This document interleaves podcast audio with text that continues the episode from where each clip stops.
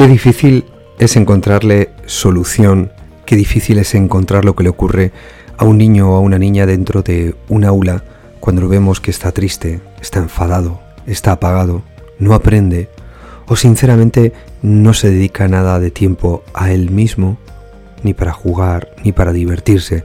Simplemente, vemos que le ocurre algo.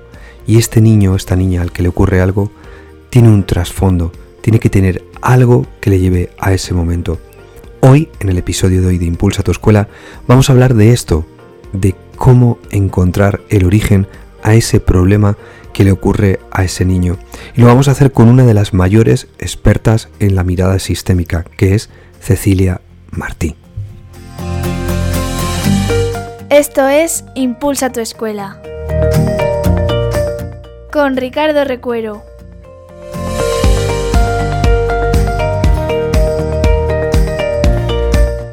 Hola, soy Rafael Atienza, maestro de Educación Física y actualmente inspector de Educación en la Dirección Territorial de Valencia. Enhorabuena a Ricardo Recuero por su podcast Impulsa tu Escuela y conseguir 100 programas, un podcast que ayuda al profesorado y le guía en la mejora en la reflexión educativa. Enhorabuena y a seguir así, siendo un referente, Ricardo.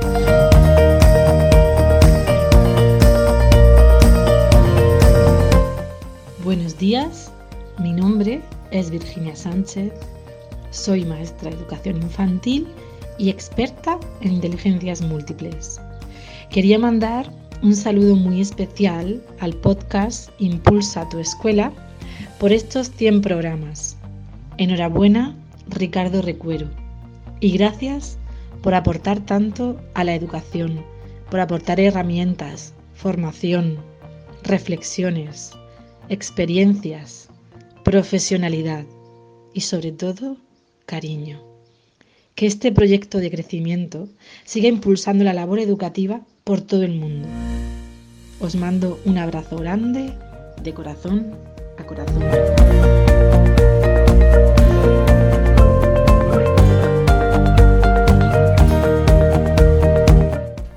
Muchas veces en la escuela nos encontramos con situaciones en las que tenemos niños y niñas que crean conflictos dentro del aula, o bien están apagados, o están tristes, o no aprenden como deberían aprender.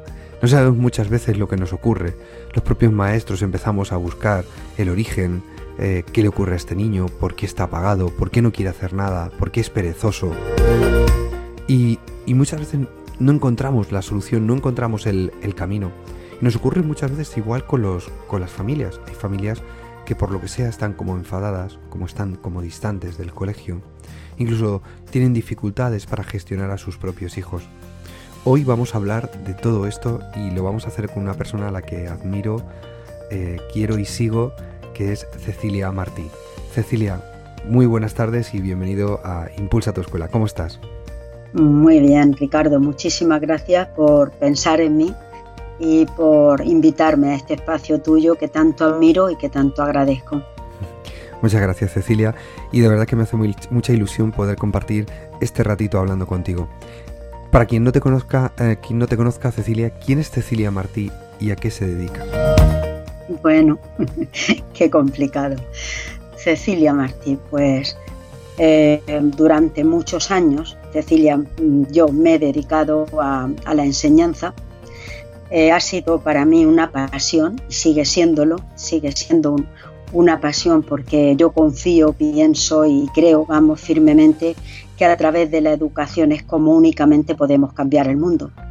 Si los maestros tomamos conciencia de esto, pues bueno, vamos a ser los impulsores de las personas que se renuevan, que se conocen y que quieren y que se motivan para poder llegar a ser lo que quieran ser.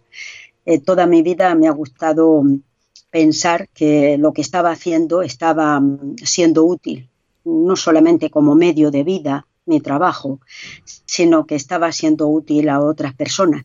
Entonces, pues bueno, como digo, me he dedicado a la enseñanza, luego he trabajado con personas mayores en el ayuntamiento, he hecho muchas cosas, pero sobre todo, siempre que me presentan digo que digan que soy maestra, que me encanta la enseñanza y que es lo que más me gusta. Así que bueno, Cecilia, mm, me encantaría que nos contaras eh, cómo una persona como tú, que adora la enseñanza, llega un momento en el que se tiene que alejar. ¿Por qué, Cecilia? Pues mira, esa pregunta me hizo descubrirme, fíjate, porque yo estaba, como te he dicho, en la enseñanza, empecé con adultos y empecé pues con personas mayores y yo cuando les daba clase a esta gente mayor que yo, mucho mayor que yo, y me decían, yo no pude estudiar porque era muy torpe, y yo decía, madre mía, si yo a esta persona la hubiese cogido cuando era más joven, yo le hubiese animado, le hubiese potenciado y los animaba, no soy mayores, tienes 30 años, tienes 28, puedes estudiar, ¿no? Y entonces empecé a trabajar pues bajando de edad. Empecé con 14 años, con chavales de 14, cuando era la EGB, luego de 9, y yo decía siempre, si lo hubiese cogido antes a estos niños, hubiesen creído más en ellos y no, no tirarían la toalla. Aquí en Elche los niños decían a los 14 años, yo me voy a una fábrica a trabajar con mi padre y así pues me gano la vida, yo no valgo para estudiar. Y yo, pero ¿cómo vas a dejar los estudios, hombre, por Dios? Entonces fui bajando de edad hasta que llegué a una escuela infantil del ayuntamiento, donde pasé los últimos años de escuela. Y ahí empecé a pensar que tampoco había llegado al sitio, porque decía, si yo trabajase con los padres de estos niños, entenderían que los maestros y los padres juntos tenemos que ser los impulsores de estas criaturas. Y, pensé, pues me tengo que ir, porque claro, yo tendría que decirle a todos los maestros que nosotros tenemos que colaborar y trabajar con los padres, pero ¿cómo lo hago en el año pues 80, 85? yo decía esto, fíjate, hacía escuelas de padres yo en aquella época y en la escuela los sábados, pero tuve que dejar la escuela porque realmente era incómoda, era incómoda para los compañeros porque claro, los sábados nadie iba al colegio. Y yo pues pensaba, pues un sábado los padres lo tienen libre, nos venimos y les explico lo que yo hago, les enseño los juegos que y, y empecé a hacerlo así pero claro, también era incómoda para el resto de compañeros porque se sentían mal porque lo hacía y entiendo que sí, que, no lo hice bien, no, no les pedí permiso, al director sí, por supuesto, pero quizá lo hice un poco con arrogancia, quizá no lo hice con la humildad suficiente, no lo sé. El caso es que, bueno, ahí me cogí una depresión porque tenía que dudar si seguir con lo que estaba haciendo o ponerme y formarme.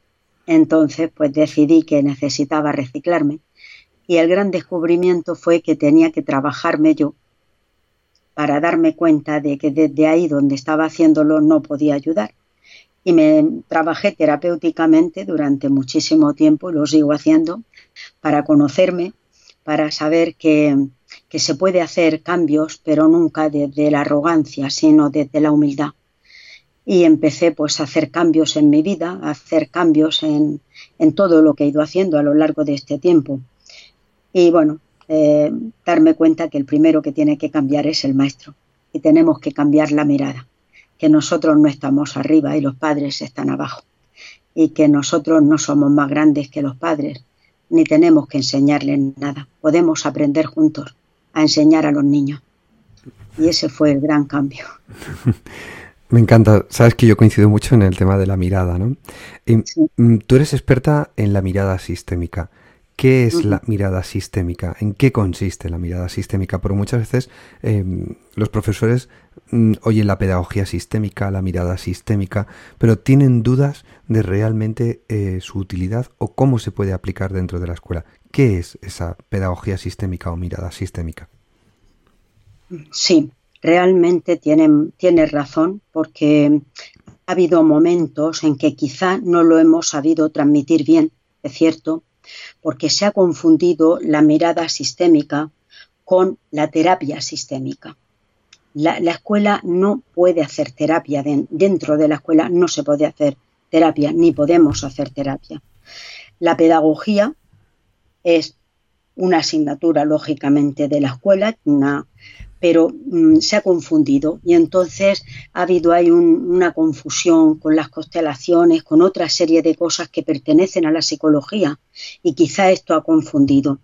Pero si miramos bien, lo que quiere decir la pedagogía sistémica, si pedagogía es enseñar a enseñar, es decir, enseñarnos forma de enseñar a los maestros, desde esa pedagogía sistémica lo que se pretende es mirar esto que te estaba diciendo, que somos aliados de la familia con los niños que tenemos en la clase, que no estamos enfrentados a esa familia y además que ese niño que viene a la escuela trae su propia historia consigo. Los niños son leales a sus padres. Yo hace poquito tenía un chaval eh, que me mandó la madre con 14 años, Ceci, habla con él, mira a ver qué te dice, por qué no quiere estudiar. Y, me decía, no, yo me quiero dejar, quiero trabajar, quiero tal. Y dime por qué, dime. Y al final, llorando el chiquillo, dice, porque mi padre a los nueve años dejó la escuela para ayudar a su familia. Y yo la voy a dejar a los 14. Ya, ya he hecho bastante, ya he estudiado más que él. Es como si mi padre no sabe casi leer y escribir.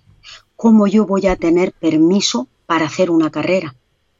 Entonces hicimos un trabajo precioso para decirle a su padre, lo que tú hiciste en aquel momento de posguerra estuvo bien, pero yo ahora tengo otras circunstancias y me puedo permitir ir un poquito más lejos. Ese simple, esa simple mirada de decir yo puedo ir un poquito más lejos es como si fuese una deslealtad al padre. Como nosotros hemos, hemos tenido cosas mejores que nuestros padres, ¿no? Y entonces el niño lo siente como yo no puedo avanzar más.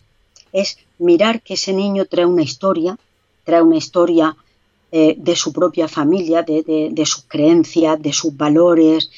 Y, y, por eso cuando tú decías al principio, cuando hay niños que dan algún problema en la escuela o tienen algún conflicto, no sabemos resolverlo, pues tenemos que mirar cómo resuelven en su familia los problemas, cómo se hablan en su familia, cuáles son los valores. Y para eso es para lo que tenemos que sentarnos con los padres, no para juzgarlos, ni muchísimo menos para exigirles, ni para criticar nada de lo que hacen, sino para conocer qué están haciendo, cómo lo están haciendo, cuáles son sus valores más importantes, cuáles son. Por eso en las escuelas de padres yo les digo a los padres, ¿qué esperáis vosotros de la escuela? ¿Qué queréis que la escuela haga con vuestros hijos? Porque me interesa saber qué esperan de mí como maestra y qué esperan de la enseñanza y de la educación. Y ahí nos están dando muchas pistas. Entonces, la pedagogía sistémica es fácil, es sencilla. Es mirar a cada niño con su padre y su madre detrás. Y detrás de esos padres hay unos abuelos que tienen una historia, que a lo mejor vivieron una guerra, que a lo mejor han sido exiliados, que a lo mejor se han, son inmigrantes dentro de España, que se han venido de Andalucía y en el fondo de su alma su intención es volver a su pueblo, que tienen una, un dolor, una tristeza en el alma o una rabia, un resentimiento, y a lo mejor esa criatura lo lleva. Entonces culpamos al crío porque no aprende, porque no es obediente y no estamos mirando que está siendo leal a la historia que trae de su familia. Por lo tanto, tú, Cecilia, eh, dentro de esta mirada sistémica o dentro de esta pedagogía sistémica, eh, consideras que un gran alto porcentaje de lo que le ocurre al niño está viene como si dijéramos heredado o viene transmitido por, sus dos por sus dos progenitores entiendo. Entonces eh, ¿por qué a los, a los maestros muchas veces nos cuesta tanto verlo, porque sí que es verdad que muchas veces vemos y empezamos a decir, no, es que en casa tiene, le falta apoyo, es que los padres no le apoyan lo suficiente. ¿Es eso una falta de apoyo o es también porque los padres no saben cómo hacerlo o están acostumbrados a hacerlo de una manera que, como tú dices, viene de atrás? Sí, sí, hay varias cosas que me surgían cuando ibas hablando. A ver, una es que muchas veces los maestros, me incluyo, me incluyo y vamos, la primera, ¿no? Eh, hemos buscado culpables. Hemos buscado a ver de quién es la culpa de que estos críos sean así. Y nos excluimos de esa culpa. Es como nosotros no tenemos nada que ver en esto. Eh, y eso no, no, podemos hacerlo. Es decir, no, no podemos buscar culpables. Tenemos que buscar soluciones, pero soluciones conjuntas, con papá, con mamá. Aunque yo siempre decía a los padres que tenían la clase que aunque estuviesen separados, separados entre ellos, divorciados, que a mí me daba igual, pero yo necesitaba hablar con los dos. Y si no podía ser con los dos juntos, porque no se hablaban entre ellos o había una distancia emocional muy grande, pues por separado, pero yo quería saber de los dos padres, es decir, dame tu opinión de cómo ves a tu hijo, cuéntame un poquito la historia para que yo pueda entenderlo mejor y pueda entender más. Eso por un lado, porque a veces buscamos culpables y a veces los padres nos culpan a los maestros, los profesores, y los maestros buscamos los culpables en los padres y no hay culpables. Los padres hacen lo mejor que saben, con lo que tienen, con lo que han aprendido, con lo que han, han aprendido de sus propios padres y los maestros hacemos lo que hemos aprendido también y muchas veces pues tenemos que cuestionarnos y decir lo podría hacer de otra manera, para eso está el reciclaje continuado. Hmm. Yo a los maestros les digo que lo mismo que los médicos, que los psicólogos, que cualquier profesión, informáticos, tenemos que estar reciclándonos constantemente, porque los niños que tenemos hoy no son los niños que tuvimos en 2005, ni en 2008, ni en el 2000.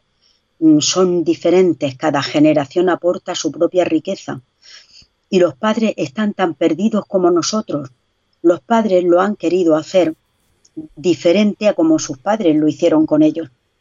Y resulta que no, no tienen modelo, porque para los abuelos fue muy fácil hacer enseñar a los hijos.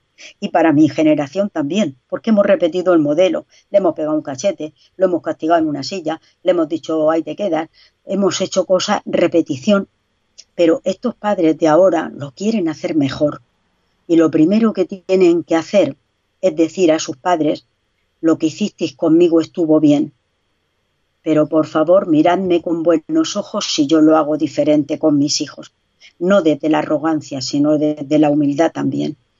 Entonces estos padres han sido como un poco eh, los padres bisagra, ni les ha servido lo de antes, ni les sirve, ni están viendo que no les sirve lo, lo que están aplicando, esa falta de límites, esa falta de autoridad, que en nuestro tiempo fue autoritarismo y es cierto, pero tenemos que saber compaginar el cariño con la autoridad.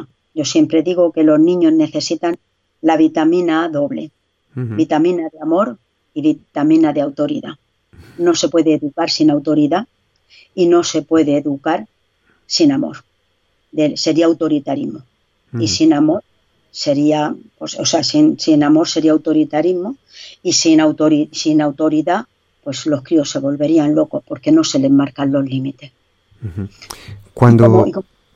una, una, cosa que iba a apuntar era que Bruce Liston, que es un biólogo molecular, un señor que escribió un libro muy interesante que se llama La biología de la creencia, él dice que un gran descubridor de la célula dice que llevamos información en nuestros genes, en nuestro ADN, desde generaciones y generaciones. Por lo tanto, repetimos patrones y lo, explica con, un, con un, eh, un dibujo muy fácil, muy sencillo, desde la mirada de la física cuántica. Y dice, si todas las generaciones en un círculo han hecho un hendido, la siguiente generación en el mismo hendido se vuelve a meter. Y va repitiendo ese hendido, un círculo, imagínatelo, y en la parte de abajo se mete un poquito hacia arriba. La siguiente generación también. Es decir, vamos repitiendo patrones y modelos. Y esto lo llevamos en los genes. Entonces, mirar la historia sería maravilloso, conocer la historia. Pero ya te digo, no desde la terapia, sino desde el amor, desde el corazón y desde el respeto. Cuando una familia o un niño, en este caso, llega a tu consulta, ¿Cómo, ¿Cómo trabajas con ellos? ¿Cómo inicias ese, ese trabajo? ¿Qué pasos das? Eh, porque me imagino que seguramente te llegarán pues porque el niño tiene una mala conducta, porque no estudia, porque está triste, porque está enfadado con el mundo. Me imagino que tú ahí tratarás de buscar cuáles son esos orígenes. ¿Cómo lo haces? ¿Qué pasos sigues? A ver, yo generalmente no atiendo a niños yo no atiendo atiendo a familias o a parejas o a veces sí que he atendido a alguno porque he tenido, bueno, 14 años, 12 años, alguno de 9, pero mm, cuando viene la, familia, normalmente viene porque el profesor o la maestra le ha dicho necesita ayuda, mirar a ver qué pasa, qué está pasando. Y lo primero que digo, porque los padres dicen, le llevo a mi hijo, y yo digo, no, el niño no es el problema. El niño, vamos a ver qué hacemos los mayores para que el niño pueda cambiar. El niño es el síntoma del problema. Es decir, el niño tiene una conducta disruptiva, el niño tiene un miedo, el niño tiene una rabia, el niño tiene un comportamiento inadecuado en cualquier situación. Y entonces lo primero es mirar si el problema que está generando el niño está dentro de la etapa que está viviendo. Porque si un niño muerde pero tiene dos años, pues está dentro de su etapa. Tiene que morder porque es la manera de defenderse y es la manera, está en la etapa oral y todo lo va a resolver con la boca. Si es un niño que tiene cinco años y, o seis y quiere dormir con la madre, pues está en una etapa de dipo. Y entonces tenemos que ver que ese niño hay que sacarlo de la habitación y hay que decirle, hijo, este no es tu sitio, tienes que dormir aquí. Con eso le va a beneficiar que en la escuela acepte las normas que ponga la maestra, porque el problema es que en casa no se le está poniendo la norma adecuada a la etapa que está viviendo. Entonces, lo primero es ver si ese, ese comportamiento tiene que ver con esa etapa. Es como si un adolescente eh, está con testón o tiene mucha rabia. Vamos a ver, de los 12 a los 16 años estamos en la cúspide de la adolescencia, que ahora es muy larga. Lógicamente no está en nuestra época, en mi época no era ni mucho menos tan larga. Pero entonces miramos que en la adolescencia el niño tiene enfado, tiene rabia, tiene ira, tiene contra todo porque tiene rabia contra sí mismo y entonces culpa a todo el mundo de lo que le pasa a él, ¿no? Entonces miramos primero si es algo de la etapa que está viviendo. En segundo lugar, miramos si es algo que tiene que ver con lo, lo que los padres están haciendo con él. ¿Qué normas tiene? ¿De qué manera se relacionan? ¿Cuánto tiempo pasan con ese niño? qué tiempo le dedican al, bienestar de la familia, al espacio lúdico, eh, si le dedican tiempo para acompañarle, pues eh, si lo necesitan en alguna tarea o en alguna. O sea, cuál es el comportamiento de los padres con el niño y qué, y qué normas tienen. Y luego si hay un problema que ya es, como te diría yo, algo más profundo, es una rabia que el niño no puede controlar, es una rabia que no le deja, o un miedo que no le deja dormir, que no le deja vivir, que está enfadado con los compañeros, con el mundo y tiene una edad de 7, 8, 9 años, a esta edad salen muchos problemas de la historia familiar. Entonces sí que tenemos que verlo ya terapéuticamente, pero no al niño, sino la historia de la familia. Y entonces les pido que me hagan el árbol de la genealógico donde me cuentan un poquito pues que el abuelo eh, murió en la guerra o lo fusilaron o pasó alguna historia. Esto es terapia. Y entonces lo que miramos es la historia de la familia para ver si hay algún dato, algún hecho que como dice también Bruce Lipton, las emociones se heredan. En el ADN van dos tipos de información, la biológica y también va la emocional. Y si en la familia ha habido alguien que ha tenido una emoción de ira, de rabia, de odio por la guerra, por lo que haya sido, ese niño puede llevar esa emoción porque también es heredada. Así que depende del caso, vamos haciendo un poquito de tirando del hilo. Cuando vais tirando de, de, ese hilo, vais descubriendo y llega el momento en el que tenéis que hacer terapia, ¿hay un cambio significativo a través de la terapia en esa conducta o en ese comportamiento o en ese problema que tiene el niño? Mira, generalmente, generalmente, cuando los padres vienen es porque ya hay un compromiso de querer hacer algo diferente, ¿vale? Eh, hace poquito una madre me dijo, mira, quiero, me contó pues que su hija adolescente de 12 años estaba muy enfadada con ella porque se había separado, no quería saber nada del padre, tal. Y entonces eh, la cría, pues, eh, bueno, eh, tenía toda la autoridad dentro de la casa, era la que mandaba, la que decía quién iba a su casa, quién no. Yo a la nena solo la vi un día. Le dije, venga, voy a hablar con ella porque te conozco a ti, conozco a la cría, tráemela, vamos a hablar. Y me di cuenta de que la nena tenía, se había crecido, tenía toda la autoridad de, de la familia le habían dado toda la autoridad. Entonces hablé con la madre y le dije, mira, no tiene normas. Le dejas que haga lo que quiera, que se acueste donde quiera, que si no quiere ir a ver al padre que no vaya, que si no quiere ir a ver a los abuelos, ¿cómo puede ser que ella le pusimos cuatro normas? Al momento, a, a las dos semanas me dijo Ceci qué cambio que ha hecho la cría. ¿Por qué? Porque necesitaba que alguien le dijera lo que le tocaba hacer a ella, que la pusiera en su sitio. Eso, eso es un cambio muy rápido. Hay otros que son más lentos, pero siempre es cuestión de que los padres se hagan cargo de la parte que les toca a ellos.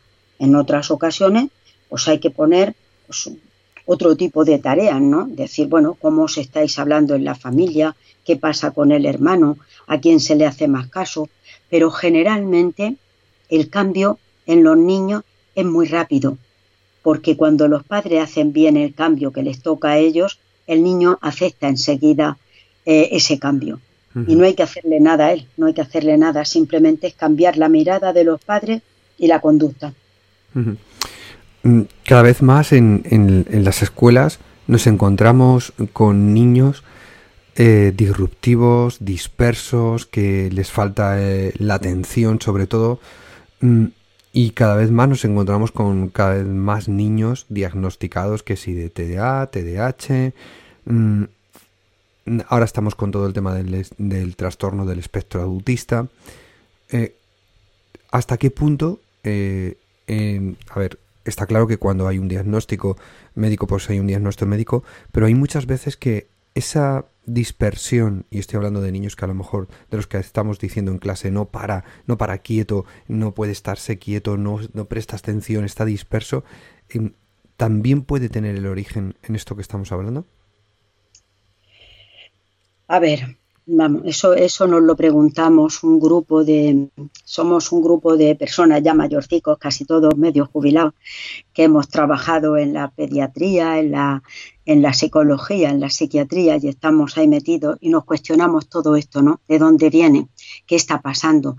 Y lógicamente esta generación de niños, sus papás ya han tenido contacto y lo tienen con el móvil, han tenido el contacto con los mm, ordenadores, ellos ya vienen con otra forma diferente de aprender, con otra, no pueden estarse quietos como estábamos. Yo muchas veces se lo explico a los maestros jóvenes eh, cómo estaba, cómo era mi clase, ¿no? Un pupitre que yo no llegaba con los pies al suelo, que la mesa era más alta que yo y estaba sentada todo el día. Pero lógicamente mi madre también había estado sentada todo el día y entonces quiero decir que era como mm, una, una costumbre ya heredada también, y estos críos de ahora están mucho más dispersos porque les atraen otras cosas de fuera, es decir, a un niño le das un libro y le das una tablet y fíjate la diferencia. Con la tablet se divierte y el libro le supone un esfuerzo. Entonces, como dice José Antonio Marina, no estamos educando en la ley del esfuerzo. Y yo de verdad te lo digo que a veces tengo mis serias dudas de si nos estamos equivocando y se nos va a perder esta generación, porque eh, hay que, claro que sí, que hay que dejar que el niño aprenda jugando y, de verdad que creo en todo esto y movimiento, pero también tiene que haber una parte de centramiento. No, no pueden estar tan, tan dispersos desde tan pequeños y además con tantas, es verdad que tienen facilidad, facilidad para hacer varias cosas a la vez. Estos críos mucho más que hemos tenido nosotros, pero claro, es una dispersión tan grande que no llegan a, concretar nada. Entonces, muchas veces sí que hay cosas que vienen de la propia historia familiar y otra es educación. Yo lo siento en el alma, pero tener a un niño sentado leyendo 10 minutos todos los días hay que tenerlo. Y sin más remedio, y escribiendo un rato, claro que sí, si no, ni van a saber, fíjate, que ahora eh, el otro día leía que me parece que era Estados Unidos, ha vuelto a poner pizarras negras con tiza blanca. Y yo decía, madre mía de mi alma, si Estados Unidos ha hecho eso, que va 15 años por delante de nosotros, dentro de 15 años veo yo España, bueno, no sé si la veré, pero veo poniendo pizarras otra vez en las clases porque todo lo que ha pasado en, América luego viene aquí con 15 años de retraso, ¿no? Y leía esto y decía, a ver, ¿qué está pasando? hemos, nos hemos pasado de un extremo al otro, eh, a ese vacío que hemos dejado ahí en medio no lo hemos llenado de nada, no sé. Mi madre decía que era la fe lo que nos faltaba. Yo pienso que la mujer también tenía su razón. Pero bueno, aparte de eso, decía faltan valores, hija, en este momento. Y la verdad es que no sé lo que falta, pero sí que hay algo que falta. en, en, todo el trabajo que haces, aparte como nos has dicho con las familias, habrá una parte de trabajo que también harás con, profesores, porque está claro que muchas veces, como tú decías, la parte más importante de un profesor, de una maestra, de un maestro, es conocerse a sí mismo. Y esa parte cuesta mucho, Cecilia, cuesta muchísimo trabajo. Incluso eh, muchos tienen que pasar por una pequeña crisis para, para encontrarse a sí mismo. Mm, son muchos los profesores que pasan por tus manos y, y qué, qué sobre todo, ¿qué buscan esos profesores? ¿Qué, qué situaciones se encuentran a la hora de, estar perdidos en ese, en ese momento cuando acuden a ti? Pues muchas veces sí, es cierto, porque sabes que he dado y doy algún curso de, del CEFIRE, de los CEFIRES. también voy a la Universidad de Almería a dar formación a los alumnos de tercero de, de magisterio. Y, y muchas veces cuando les estás explicando cosas se les remueven cosas, lógicamente, porque ven su propia historia cuando les habla pues de las habilidades sociales o les habla de la forma de comunicar o simplemente de la familia y ven reflejada su propia historia ahí. Entonces buscan ayuda y yo me alegro de que busquen ayuda porque siempre les digo que si ellos no se conocen, si ellos no saben quiénes son, cómo van a ayudar a otras personas a conocerse, a saber quiénes son, a saber qué cosas pueden eh, ayudar, o sea, hacer cambiar o modificar para poder ayudar a esas criaturas, ¿no? Y la verdad que me siento muy, muy contenta porque me encuentro muchos maestros y maestras que, que piden ayuda y que dicen, Ceci, yo no estoy bien, yo en la clase sé que no estoy ni alegre, ni contento, ni feliz y amargo a los críos que tengo delante, porque soy una persona insegura, porque eh, me estoy peleado con mi padre o a mi madre hace no sé cuánto que no la veo. Entonces, si, si ellos son conscientes de esto y empiezan a modificarlo, van a estar muchísimo mejor, más felices, más, mejor en la clase y van a transmitir esto. El que si están felices con su familia, van a aceptar a las familias de los demás. Pero tú imagínate que si yo estuviese enfadada con mi padre o con mi madre, ¿cómo vería a los padres de los críos? Inconscientemente hacemos proyecciones. Es inconsciente total. Y si yo digo que mi padre fue una mala persona, en cualquier padre estoy viendo a malas personas. Sé que es muy fuerte decirlo, pero hacemos inconscientemente estas proyecciones de lo que a nosotros nos pasa también le pasa a los demás. Entonces, mm, eh, yo no digo que todos, ni muchísimo menos, todos los maestros tengan que ir a terapia, pero por lo menos conocerse, saber su nivel de autoconocimiento, de autoestima, de valoración, cómo son sus habilidades para relacionarse. Yo hay algunos maestros que digo, ¿cómo será esta criatura delante de un grupo de críos? Si se pasa el día llorando porque la ha dejado el novio y está todo el día con el móvil mirándolo cómo será en la clase. Lógicamente, claro, si es verdad, si es que muchas veces le digo, pídete una semana de permiso, te has, acabado con la pareja, estás llorando todo el día, así no te pueden ver los niños. Tus niños no, no pueden verte triste, llorando, enfadada. Es una pena que te vean de esta manera, ¿no? Entonces, bueno, pues es importante que sepamos quiénes somos y a dónde vamos para poder ayudar a otros a que sepan quiénes son y acompañarles a donde quieren ir. ¿Qué son las constelaciones familiares? ¿Y en qué consisten? Y, me imagino que las utilizas, como has dicho antes, para buscar estas, estos problemas. Pero ¿en qué consiste esa constelación familiar? Mira, las constelaciones familiares, el padre de ellas mm, fue Bert Hellinger, pero anteriormente ya, ya había alguien que había hablado de constelaciones. También está Jodorowsky, hay algunos psicólogos y psiquiatras. Eh, eh, eh, se utiliza como herramienta terapéutica. Es decir, esto nunca, nunca se puede aplicar dentro de una clase.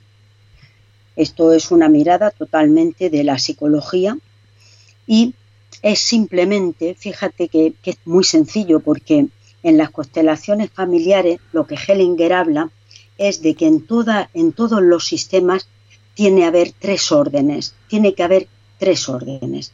Y si alguno de estos órdenes se rompe, el sistema no funciona. El, el, sistema em, estaría como enfermo. Te lo voy a explicar a ver si lo sé hacer muy sencillo. El primer orden es la pertenencia. Y, esto el niño lo traduce como amor. Es decir, todas las personas que están dentro de un sistema pertenecen a ese sistema y tienen derecho a un lugar dentro de ese sistema. Cuando en una clase a un niño se le dice, este no porque es mm, de donde sea, o este no porque em, tiene un, un, coeficiente muy bajo, este estamos excluyendo, en ese sistema de dentro de esa clase no va a funcionar porque el alma del sistema no permite que se excluya a nadie. Es como cuando en una familia ha habido una persona alcohólica o que ha estado en la cárcel o que en la guerra estuvo exiliado y se le excluye de la familia. En el sistema va a haber algún problema que alguien lo va a querer remediar. Ese sería el primer orden, que todos pertenecemos y el niño eso y el alma lo entiende como amor. Yo pertenezco a este sistema de mis papás, mis mamás, mis abuelitos, esta escuela, estos niños, yo estoy dentro de este sistema, ¿no? El segundo sería eh, la jerarquía. Quien llega primero está antes. Entonces los padres están antes que los hijos, los abuelos están antes que los padres. Y si damos ese orden y esa prioridad a los que están antes, el sistema funciona bien. Pero cuando un niño se considera más grande que el padre y se pone por delante, o se considera más grande que el maestro y le increpa o le amenaza, el sistema no va a funcionar bien. Entonces, lo que miramos en las constelaciones es que esté, primero, la pertenencia, que todos los que hay estén dentro, segundo, que cada uno esté en su lugar, como decía Amparo Pastor, cada uno en su lugar para poder educar los padres en la casa, los maestros en la escuela, los niños en el aula. Es, sabes, cada uno en su lugar lo estamos haciendo bien. Y las normas que hay dentro de un sistema. Es decir, en la, en la casa hay unas normas que hay que respetar y en la escuela hay otras normas. Los padres respetamos las normas de la escuela. Los niños entran a esta hora, no salen al patio hasta que el maestro no lo dice, eh, hacen los deberes y tal. Es decir, la escuela tiene unas normas y los padres las respetan. Y los maestros respetamos las normas de los padres en su casa. Si son árabes, como si hacen la cuaresma, como si hacen, nosotros respetamos las normas. Y por último, el equilibrio entre el dar y el tomar. Los padres dan, los hijos toman. Los hijos no pueden dar a los padres más que lo, de lo que los padres les han dado. Los maestros dan la enseñanza y los niños toman esa enseñanza, ¿vale? Hay un equilibrio que el Estado paga a los maestros para que haya ese equilibrio. Pero eh, si se rompe alguno de estos, de, estos, de estos órdenes, entonces la escuela no funciona. O sea, el sistema, no la escuela. Puede ser el sistema de la escuela o el sistema de la familia, no funcionaría. Entonces, lo que se hace en la constelación ¿Me sigues oyendo, verdad? Sí, te digo, perfectamente, Cecilia. Lo que se hace en la constelación, cuando viene una familia a ver un problema, pues es ver cómo están los miembros de ese sistema. Pues los padres, los hijos, si están en su lugar, si hay algún hijo que quiere llevar el peso del padre, se le dice esto no te toca a ti. Es un trabajo terapéutico. Para mí es fácil, es algo que hace cambios yo sé que están muy, eh, muy mal vistas, sé que se les considera eh, pseudoterapia. Pienso que mm, darle las gracias a los padres por haber recibido la vida no es malo. Y decir a los padres, tomo todo lo que me habéis dado con amor y con respeto y con agradecimiento, tampoco es malo. Y decir a los padres, eh, por favor, permitidme que yo lo haga diferente porque la vida de ahora es diferente, pues tampoco es malo. eh, puede que sí, que la psiquiatría o la medicina lo miren como una pseudoterapia, pero yo lo veo como un acto de amor y no, no lo considero perjudicial para nadie, para nadie, ni para los hijos, ni para los padres, ni para los que han estado antes, porque siempre, siempre desde el respeto, desde el agradecimiento y desde la mirada del corazón. Y es que al final ser padre es muy difícil, eh, Cecilia. Y yo que tengo dos hijos es complicadísimo muchas veces ser padre y tener un equilibrio correcto en las tomas de tus decisiones. Incluso a la hora de tomar decisiones no sabes hasta qué punto esa decisión es correcta, correcta para él. Entonces la parte que tú dices de pedir permiso para hacer las cosas diferente a como te educaron tus padres o la parte de simplemente reconocer que te has equivocado, que has mm. metido la pata en lo que has dicho o lo que has hecho Mm, es una parte muy, muy importante, pero a veces a los padres nos cuesta mucho trabajo ver nuestros propios errores a la hora de educar a nuestros hijos, a pesar de los miedos que tenemos a la hora de educarlos, ¿verdad? Sí, es cierto. Fíjate que yo digo, y si es verdad, y lo creo firmemente, que a nosotros educar, a mí en mi época, en los años 70, me costó mucho menos que les está costando a los padres de hoy, de verdad, porque teníamos muchos menos medios externos que influían en la educación de nuestros hijos. Solo había una televisión, la primera y la segunda cadena, y en blanco y negro, y poca cosa más. Entonces no teníamos competencias externas o competitividad, o, ¿vale? Pero en este momento es muy difícil, de verdad que sí. Lo que pasa que es verdad que también los padres tienen mucho interés en hacerlo mejor, los padres tienen eh, preguntan cómo podemos hacerlo de otra manera, en qué nos estamos equivocando. Y también tenemos la suerte de que hay escuelas de padres, formación para padres, en los colegios se imparte pues esto, la formación a padres, los mismos maestros muchas veces pues les dicen, les dan pautas, pues cosa que antiguamente esto no estaba. Con lo mm. cual la educación es cierto que, es más complicada, pero sí que es mm, Em, desde la humildad, decir vamos a hacer lo mejor que sabemos. Y hay tres palabras que dice Hellinger, que a mí me encantan, porque dice que son las tres palabras que abren el corazón de cualquier persona. Y es decir, lo siento.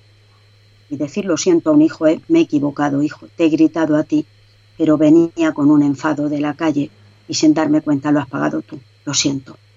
Y otra es decir, por favor, en vez de eh, mandar eh, o decir las cosas de forma agresiva o de forma violenta, decir, por favor, recoge tu habitación, hijo, que así me estás quitando un trabajo a mí. Y también el decir gracias a los hijos, a las parejas, a los compañeros, somos muy poco agradecidos. No le decimos gracias por haber hecho esto o por haber mm, quitado eso del suelo, gracias por haberte hecho esta mañana la cama, gracias por haberme dejado el vaso en su sitio. No es que tengamos que estar constantemente, pero sí estar atentos a lo que al otro le supone un esfuerzo y agradecérselo. Gracias cuesta muy poquito y abre mucho el alma y el corazón. Yo creo que son tres, tres, palabras fundamentales en la vida. Tres palabras mágicas, sí. sí. Mm, te cambio un poco el tercio, Cecilia. Hace poco escribiste un libro junto con Eva Bach que se llama El divorcio que nos une. A mí es un libro que me encanta y que cuando tengo papás en el colegio que están pasando por un proceso de separación, que la verdad es que mm, apenas hay un 10% de ese proceso que sea amistoso, la gran mayoría de ellos generalmente son procesos no amistosos y que lleva una lucha entre ellos tremenda. Y, tu, libro junto con Eva Bach es un libro que orienta a ese proceso de separación, ¿no? donde el niño es el centro, mm, pero eh, los padres no se dan cuenta de, que el niño realmente es el centro, sino el centro para ellos en ese momento es el rencor, el odio y, y salirse con la suya ¿no? en cualquier cuestión.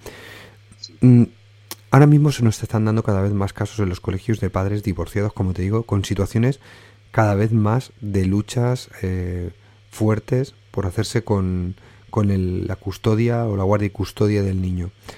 ¿Qué le podemos decir a estos padres que nos escuchan o a estos profesores que sufren esas situaciones mm, que a veces nos ponen contra la espada y la pared? ¿Qué les podemos decir, Cecilia? Mm.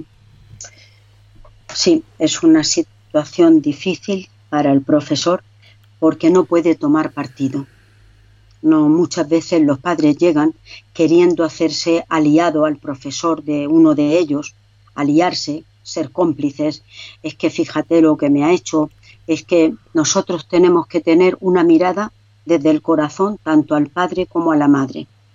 Porque, Ricardo, en una separación hay un 50% de responsabilidad, no de culpa.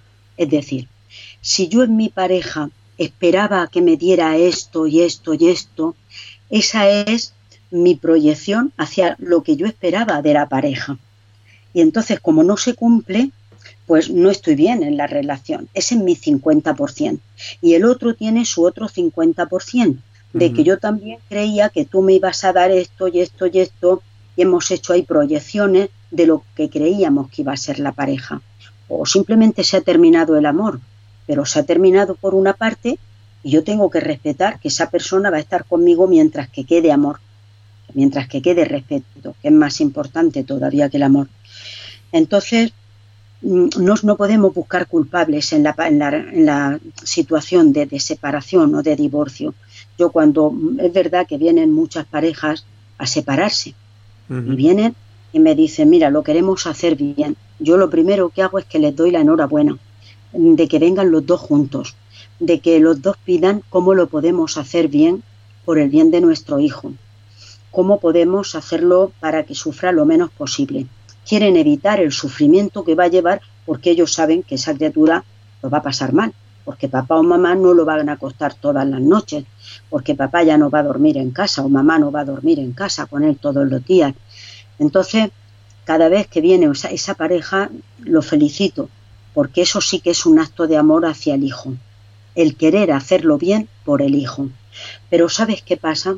Que quien no se ha llevado bien durante la relación ¿Cómo va a hacer un buen cierre si mientras que vivían juntos no había empatía, no había complicidad, no había comunicación, los problemas no se, no se resolvían, eh, había un conflicto detrás de otro, había falta de respeto. ¿Cómo después de la separación se va a hacer todo esto?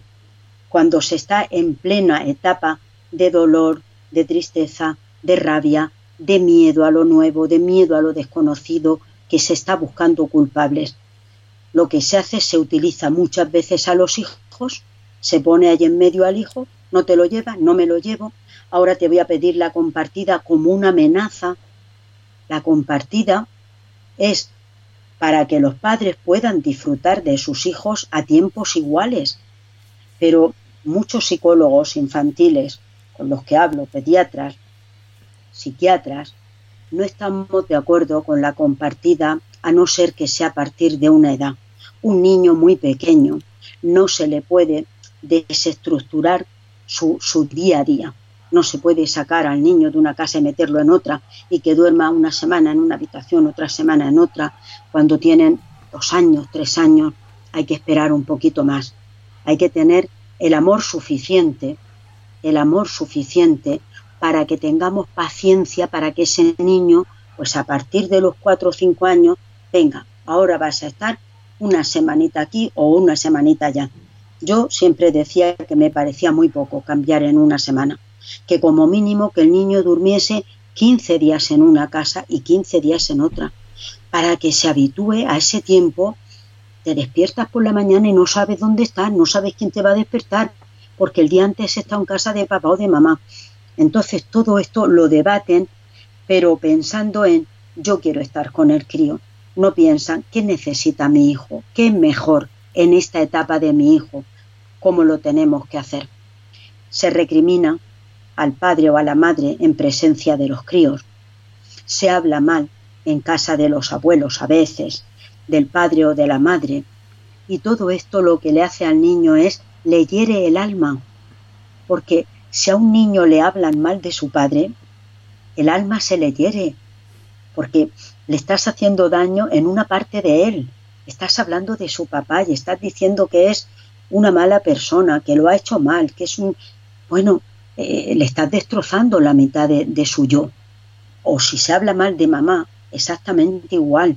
No nos damos cuenta del daño que se le está haciendo a ese niño y eso va a tener unas consecuencias en su vida, en su aprendizaje, en las parejas que él vaya a tener, en la manera en que él vaya a resolver los problemas de mayor, va a tener unas consecuencias que yo a veces se lo digo a los padres, no os imagináis el daño que se le puede estar haciendo a vuestro hijo cuando oye hablar mal de papá o mal de mamá en casa de la abuela o de los otros abuelos o de los cuñados o de quien sea. Entonces, separarse bien es un acto de amor hacia los hijos. Pero mm, la verdad es que cada vez eh, cuesta más verlo, ¿no? Por lo menos en los colegios, cada vez nos cuesta más ver una pareja que se separa bien y pone al niño en el centro. Es decir, al final lo que nosotros nos estamos enfrentando es a conflictos constantes entre dos padres que se llevan a matar eh, y que realmente lo que están haciéndose el uno al otro es la contraria para, para salirse para salirse con la con la suya. Y, y ese daño es, eh, es muy grande y como tú dices para el niño que al final se le hiere porque él al final adopta roles para saber con quién está jugando, si es con el papá o si es con la mamá. Y es, y es muy complicado y cada vez lo vemos en niños más pequeñitos como, como tú bien dices, Cecilia. Mm, la, tarea del maestro, la labor del maestro es desde el momento uno hablar con cada uno de los padres, si no puede hacerlo con los dos juntos, y decirles, yo no voy a tomar partido. Para mí los dos lo habéis hecho bien porque habéis tenido un hijo lo que hagáis a partir de ahora y fuera de la escuela a mí no me pertenece. Es decir, no quiero saber nada de lo que pasa fuera de aquí. Solo os preguntaré por aquello que concierna al niño, cómo está con vosotros, eh, cómo se pone cuando hace los deberes, cuando tal, cosas que, que compitan a la escuela, pero nada más, para que no, no tenga que sentirse entre la espada y la pared, que no tenga que tomar partido. Él no es cómplice, el maestro o la maestra no somos cómplices de ninguno de los padres y nosotros le tenemos que dar un lugar en el corazón a cada uno y el resto lo dejamos con ellos. Es difícil, pero se puede hacer. Es muy difícil. Cecilia, ¿cuáles son tus próximos proyectos o en qué proyectos estás ahora metida? Bueno, bueno, bueno. Bueno, pues como vamos cumpliendo añicos, pues sigo haciendo cositas sigo haciendo alguna cosita con alguna escuela. Eh, pues voy a dar, pues eso, algunas charlas a, a colegios. Ahora hay un colegio que voy todos los años para los niños de tres años que van a entrar nuevos, pues vienen todos los padres y les explicamos pues un poquito el periodo de adaptación, lo que va a significar la escuela en su vida, en fin. Y a mí todo eso me encanta porque es gente joven que viene que, y les explicamos un poco, ¿no? Para que ya en septiembre vengan un poquito preparados, sabiendo que la escuela va a tener normas y que les va a poner límites a los padres. Esto es importantísimo. Y bueno, cosas así también, como te he dicho, voy a la Universidad de Almería, a los maestros que están estudiando, los que saldrán dentro de poco, y también pues les hablo un poquito de todos estos temas, de esa mirada a la familia desde el respeto y también de las habilidades que tienen que tener, que tenemos que tener todos como maestros y maestras. Y bueno, y poquito más, y jugar al golf de vez en cuando. Eso ya como hobby. ¿Futuros, ¿Futuros libros no esperamos? Pues mira, hoy estaba hablando con Eva Bach, sabes que después del divorcio escribimos em, Por amor a mi familia, que precisamente habla de todos estos temas que estamos hablando hoy aquí te regalaré el libro, ¿vale? Gracias. Así que tenemos que vernos, tenemos que vernos para que te lo dé.